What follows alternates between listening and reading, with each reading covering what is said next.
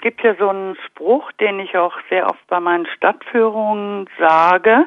Freiburg im Nationalsozialismus, das Vergangene ist nicht tot, es ist nicht einmal vergangen.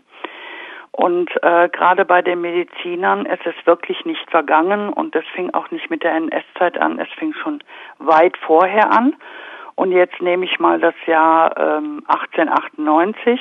Da gab es eine Schrift Versuche über die Ungleichheit der Menschenrassen. Das wurde 1853 geschrieben und wurde dann äh, 1898 ins Deutsche übersetzt.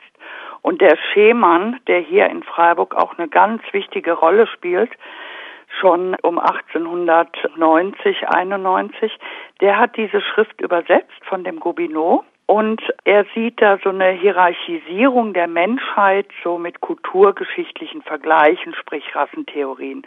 Und er ist so begeistert von diesen Gedanken Gobineaus aus seinem Rassebuch, dass er äh, auch so dieses Antisemitische sieht und dieses Nationale und er spricht damit ganz viele politische Kreise an, die diese Rassenhygiene wichtig finden und auch benutzen wollen. Und Gobineau stellt dann die Menschheitsgeschichte als Rassengeschichte dar.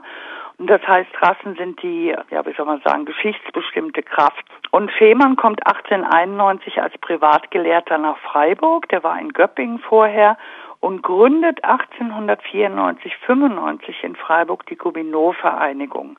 Und im Februar 1894 erfolgen die ersten Anmeldungen.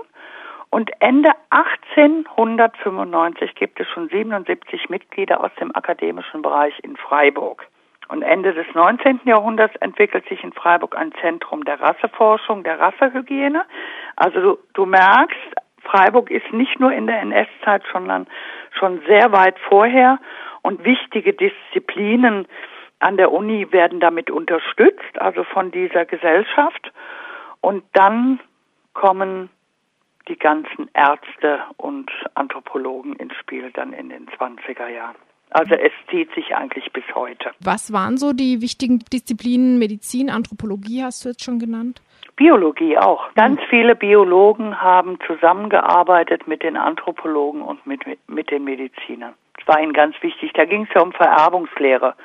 Und daraus haben die sicher auch sehr viel gezogen aus der Biologie heraus, die männlichen Gesetze und so. Die haben alle zusammengearbeitet. Eine besonders bekannte Figur, die dann im NS eine Rolle spielt, ist der Rassenhygieniker Eugen Fischer. Der hat in Freiburg studiert ja. und von 1918 bis 27, glaube ich, auch hier gelehrt. Und nach dem Krieg ist er dann auch wieder nach Freiburg zurückgekehrt. Kannst du noch sagen, welche Bedeutung Fischer für den nationalsozialistischen Rassismus hatte und welche Position er selbst zum Nationalsozialismus hatte? Da muss ich so ein bisschen ausholen. Der Anthropologe Eugen Fischer hat mit dem Botaniker, das war ja das, was ich vorhin gesagt habe, mit den Biologen Ernst Bauer, die protegieren gleich zu Beginn den Medizinstudenten Fritz Lenz hier in Freiburg und alle drei schreiben dann zusammen dieses Standardwerk Grundriss der menschlichen Erblichkeitslehre und Rassenhygiene. Und das Erscheinungsdatum ist 1921. Der Verlag sitzt in München. Und jetzt komme ich nochmal zurück, ein bisschen vorher, weil jetzt der Eugen Fischer spielt eine ganz wichtige Rolle in dieser ganzen Rassenlehre, Erblichkeitslehre in Freiburg. Schemann lernt nämlich den Eugen Fischer kennen und mit ihm noch den Ernst Grosse und Otto Amon. Und Schemann gelingt es unter diesen ganzen Naturwissenschaftlern an der Universität, den Respekt und die Aufnahme für Gobineaus Rassentheorie zu öffnen in ihren Vorlesungen. Und Fischer und auch die Gobineau-Gesellschaft, er tritt ja in die Gobineau-Gesellschaft ein und er sieht so diese personelle als auch inhaltliche organisatorische Verquickung von Gobineau-Gesellschaft, Altdeutschen Verband in Freiburg und der sich konstituierenden Rassenhygiene, was dem Fischer sehr wichtig ist. Und sie begründen noch mit die Popularisierung von der rassisch-sozialdarwinistischen Themen an der Uni in Freiburg. Und darauf konzentrieren sich jetzt diese Wissenschaftler und nehmen aus jeder Lehre etwas mit. Und ihnen scheint allen zusammen die Eugenik sehr erfolgsversprechend zu sein, nämlich die Auslese der Tüchtigen bei gleichzeitiger Auslese der Untüchtigen. Und die beschäftigen sich alle in Freiburg mit der Rassenfrage um die Jahrhundertwende.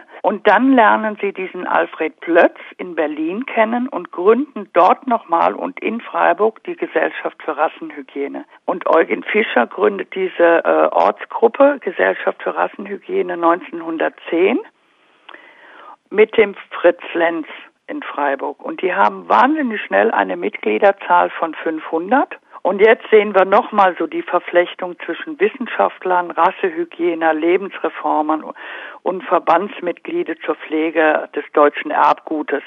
Und das wird dann immer enger und bis so die Rassenhygiene zur Politik wird. Und was beim Fischer noch dazu kommt, der ist wirklich so eine ganz wichtige, bedeutende Person im Nationalsozialismus oder auch so ein führender Vertreter der deutschen Eugenik und Rassenbiologie. Er lernt ja ganz viele Leute kennen. Er studiert hier in Freiburg und in München 1894 bis 1898.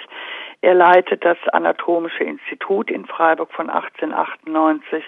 1900 wird er Ordinarius in der Anatomie. 1912 wird er Professor in Freiburg und geht dann für ein Jahr ganz kurz nach Würzburg. Und 1927 wird er Direktor des Kaiser-Wilhelm-Instituts in Berlin für Anthropologie, menschliche Erblehre, Eugenik. Aber er ist die ganze Zeit noch von 1918 bis 1942 hat er immer noch einen Lehrstuhl in Freiburg inne an der Universität.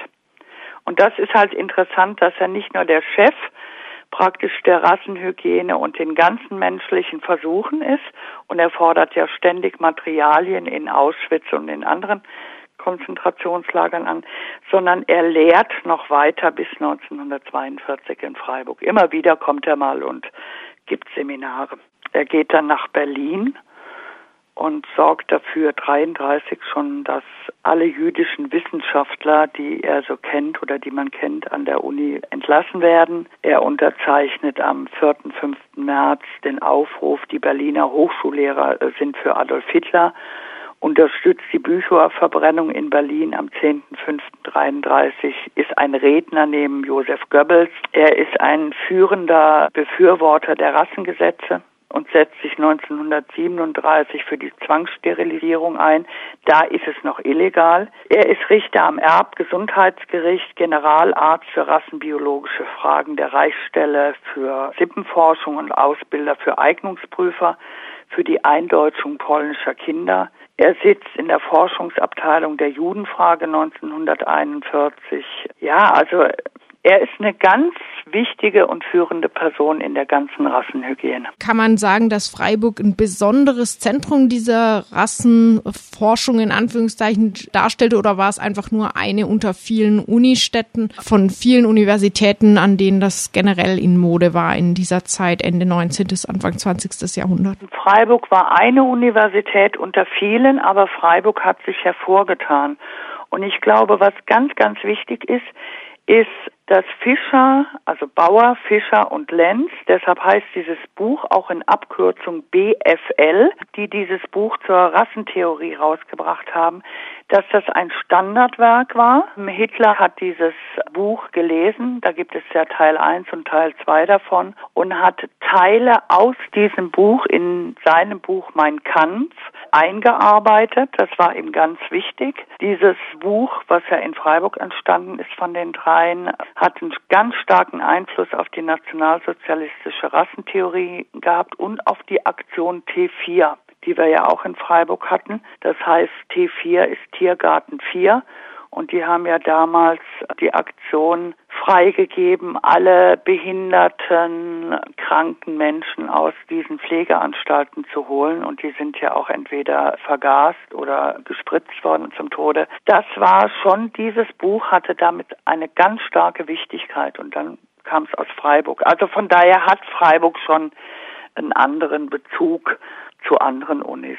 Und dann gehen auch noch alle drei an das äh, Karl-Wilhelm-Institut nach Berlin und sind dort führende Mitglieder für dieses Karl-Wilhelm-Institut. Also von daher würde ich jetzt sagen, Freiburg hat federführend daran mitgearbeitet, die mhm. Wissenschaftler. Wie wurden denn die kommenden Generationen der Studierenden beeinflusst. Meinst du, es hat auch noch Auswirkungen gehabt auf die Zeit nach dem Krieg, dass Fischer ja auch in Freiburg nicht nur geforscht, sondern auch gelehrt hat? Ich denke, der hatte sehr viele Studenten, die er geformt hat, die auch mit ihm gegangen sind. Fischer hat nach 45 neun Ärzte, also die auch durch seine Hände gegangen sind, die hat er praktisch reingewaschen, dass sie nichts mit dem Nationalsozialismus, nichts mit der Rassenhygiene zu tun hatten.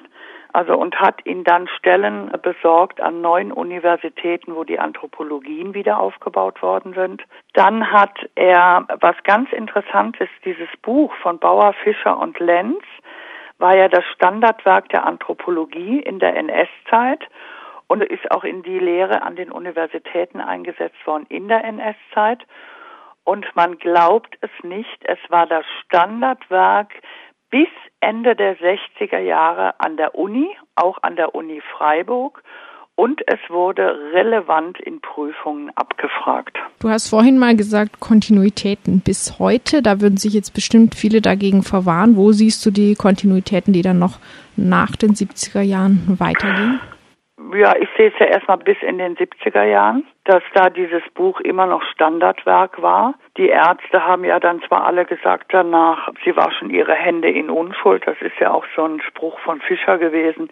Ich wasche meine Hände rein, sie waren nicht schmutzig. Ich denke, vieles ist übernommen worden und wenn wir dann weitergehen nach 1970, das ist jetzt aber meine Meinung, die ganze Anthropologie, die sich weiter ausgebaut hat in die Gentechnologie, dass man Frauen in die Entscheidung bringt, naja, lieber abtreiben, wenn ein Kind die und die Krankheiten hat, als behalten, weil, und dann kommen auch immer wieder solche Sätze, unterschwellig, ja, das kostet viel oder die Pflege oder wer soll das bezahlen oder was ist denn, wenn Sie nicht da sind. Also ich denke, da hat sich ganz viel fortgesetzt, dass man ja die Zwangssterilisation aus der NS-Zeit zwar jetzt keine Zwangssterilisationen wir haben, aber doch Frauen sehr oft, wenn es darum geht, dass sie ein Trisomie 21 Kind haben oder wenn bestimmte Erbfaktoren in der Familie waren, das wird man ja abgefragt als Frau, wenn man schwanger ist, dass man immer wieder dazu getrieben wird, Fruchtwasseruntersuchungen lassen, machen zu lassen oder dieses oder jenes. Und ich denke, das ist schon eine Fortführung.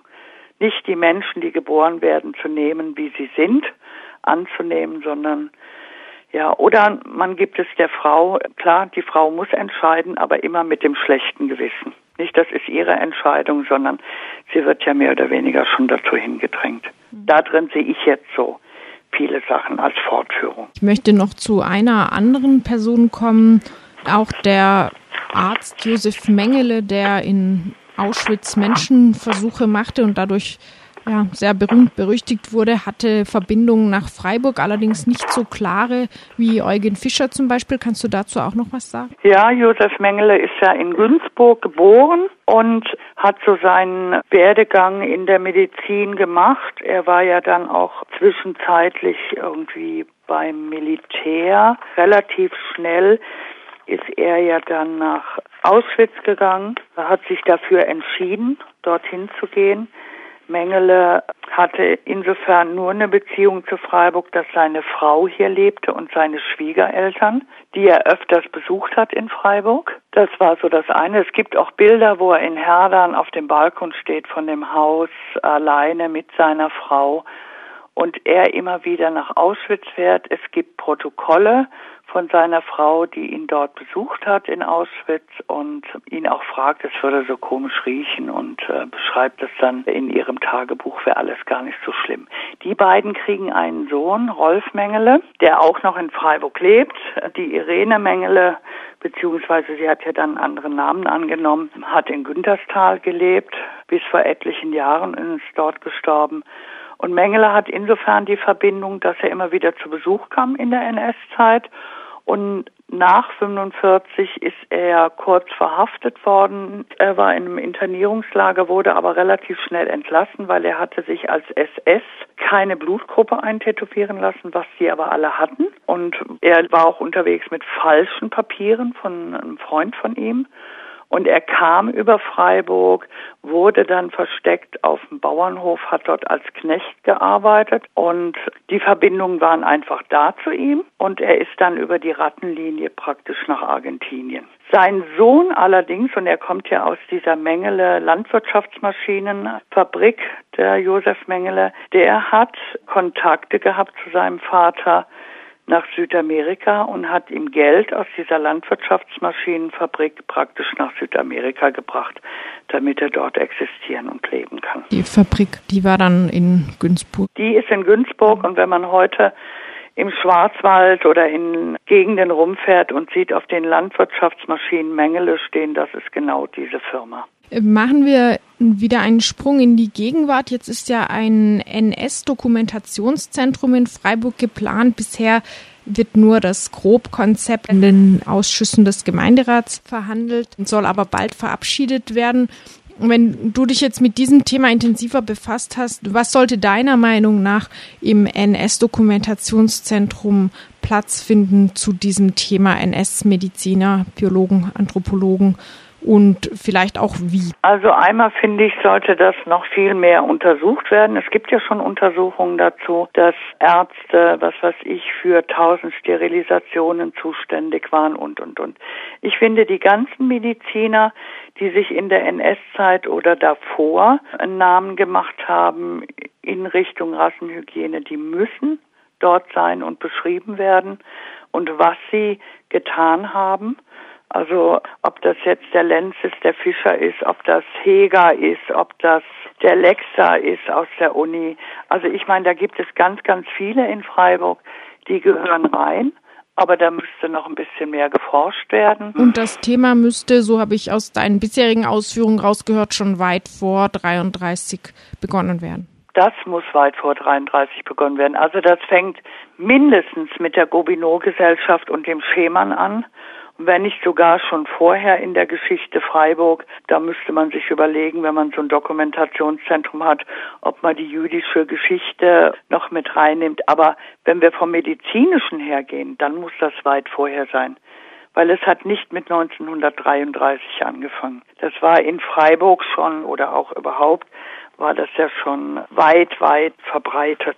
Und dann kann man das ja nicht so stehen lassen und sagen, wir fangen bei 33 an. Ich hätte dir noch einen Abschlusssatz, Lenz. Er hat nämlich mal gesagt, die haben sich ja alle reingewaschen und der Fischer musste 600 D-Mark bezahlen und damit war er wieder rehabilitiert vor einem Gericht Lenz 300 äh, D-Mark. Also die haben sich alle mehr oder weniger nach den Gerichten mussten sie etwas Geld bezahlen. Und Lenz hatte dann gesagt, und das finde ich einen sehr schönen Abschlusssatz, mir ist auch das Schicksal, das Millionen von Juden äh, betroffen hat, sehr schmerzlich. Und dann muss er sich wirklich so in dem Gericht äh, schmerzverzerrt dargestellt haben.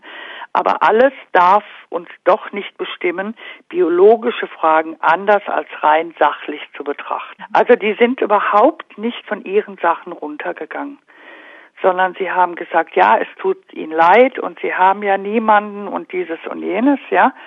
Und auch Fischer hat gesagt, er redet nicht mehr politisch, aber wir dürfen nicht das vergessen, was wir getan haben. Das ist und bleibt wichtig.